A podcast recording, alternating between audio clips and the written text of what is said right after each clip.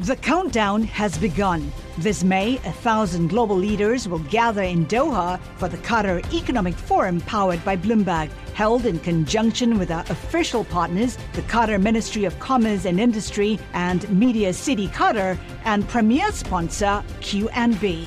Join heads of state, influential ministers, and leading CEOs to make new connections and gain unique insights. Learn more at QatarEconomicForum.com. Le entregamos todo lo que necesita saber para comenzar el día. Esto es Bloomberg Daybreak para los que escuchan en América Latina y el resto del mundo. Buenos días y bienvenidos a Bloomberg Daybreak América Latina. Es miércoles 27 de septiembre de 2023. Soy Eduardo Thompson y hoy tenemos noticias sobre el posible cierre del gobierno de Estados Unidos, una reunión clave de Lula con el Banco Central y lo que Starbucks quiere hacer para entregar su frappuccino más rápido. Primero los mercados. Esta mañana vemos una recuperación en el mercado de bonos del mundo tras varios días de fuertes bajas. Estas fueron motivadas por apuestas de que la Fed mantendrá las tasas altas por más tiempo. Las acciones en Europa están casi planas y los futuros en Wall Street suben.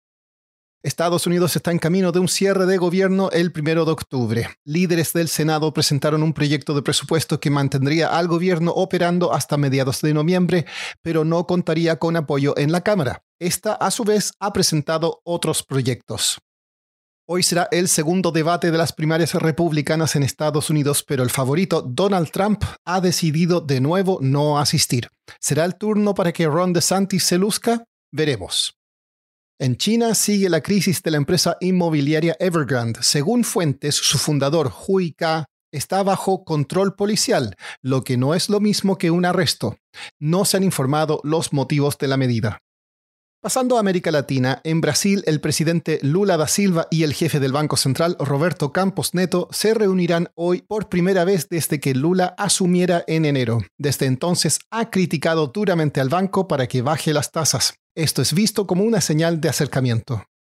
En Argentina, el ministro de Economía y candidato a la presidencia, Sergio Massa, planea elevar el gasto público antes de las elecciones del 22 de octubre.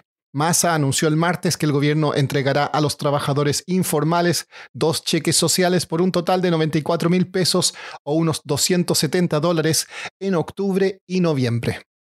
En México, la secretaria de Relaciones Exteriores, Alicia Bárcena, dijo a Bloomberg en una entrevista que el país considera formas de cobrar por el petróleo crudo que dona a Cuba. Agregó que deberá hacerse sin infringir las restricciones impuestas a la isla por Estados Unidos. Como dijimos al comienzo, vamos a hablar sobre Starbucks. La cadena de cafeterías enfrenta un dilema colosal. El tiempo de espera entre que un cliente hace un pedido y el momento en que el barista entrega el producto ha ido aumentando constantemente y eso afecta el número de clientes que entran a los locales. Daniela Sirtori Cortina cubre a la industria de restaurantes para Bloomberg News y escribió un reportaje que nos explica los motivos. Bueno, cada vez la verdad las bebidas que la gente pide en Starbucks son más complicadas y más personalizadas. La gente añade jarabes, añaden sabores, espumas cremosas. Entonces, claro, eso está muy bueno si te gustan las bebidas personalizadas, pero sí hace un poquito más difícil que operen los cafés, porque para los baristas es muy difícil hacer las bebidas rápidamente y de manera correcta.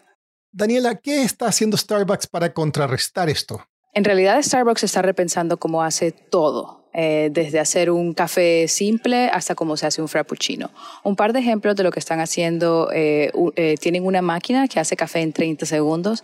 La idea es que haya más variedades disponibles y que sea mucho más rápido, porque en este momento, por ejemplo, los baristas tienen que hacer café cada 30 minutos y tienen que botar lo que no se usa.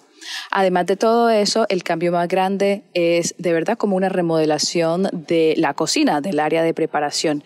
Entonces la idea es que van a traer todos los elementos para poder preparar cosas como los frappuccinos más cerca, porque la idea es cortar más o menos a la mitad el tiempo para preparar algo como un frappuccino. Lo que quieren ellos hacer es no solo que sea más rápido, sino también que los baristas tengan tiempo pues para socializar contigo y tal vez para darte una sonrisa, porque en este momento la verdad su trabajo es muy difícil no lo pueden hacer. ¿Y cómo lo están tomando los baristas? Starbucks nos dijo que la verdad los comentarios que han recibido acerca de estos cambios de los baristas han sido muy positivos eh, porque sí los van a ayudar a, a, preparar todas las bebidas mucho más rápido. Pero otros baristas con los que yo conversé están un poco contrariados porque sienten que los objetivos de la compañía tal vez no son compatibles porque quieren que pues se sirvan todas estas bebidas muy rápido pero que al mismo tiempo puedan conversar con las personas y a veces no es tan fácil hacer eso. Daniela, Starbucks nombró este año un nuevo CEO, Laxman Narasimhan. ¿Esta nueva estrategia es suya?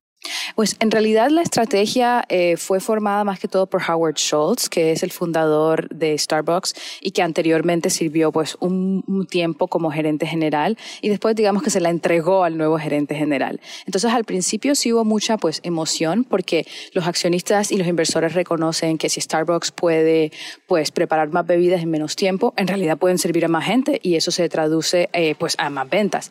El punto es que Starbucks lleva más o menos un año con este plan y todavía falta. Nada más para darte un ejemplo, el Siren System, que es el cambio más importante al área de preparación que Starbucks está haciendo, solo va a estar en el 40% de las tiendas en Estados Unidos hasta el 2026. Entonces, todavía falta y todavía no tenemos muchos detalles acerca de si todo esto se va a implementar en, los, en el negocio internacional, en las tiendas fuera de Estados Unidos.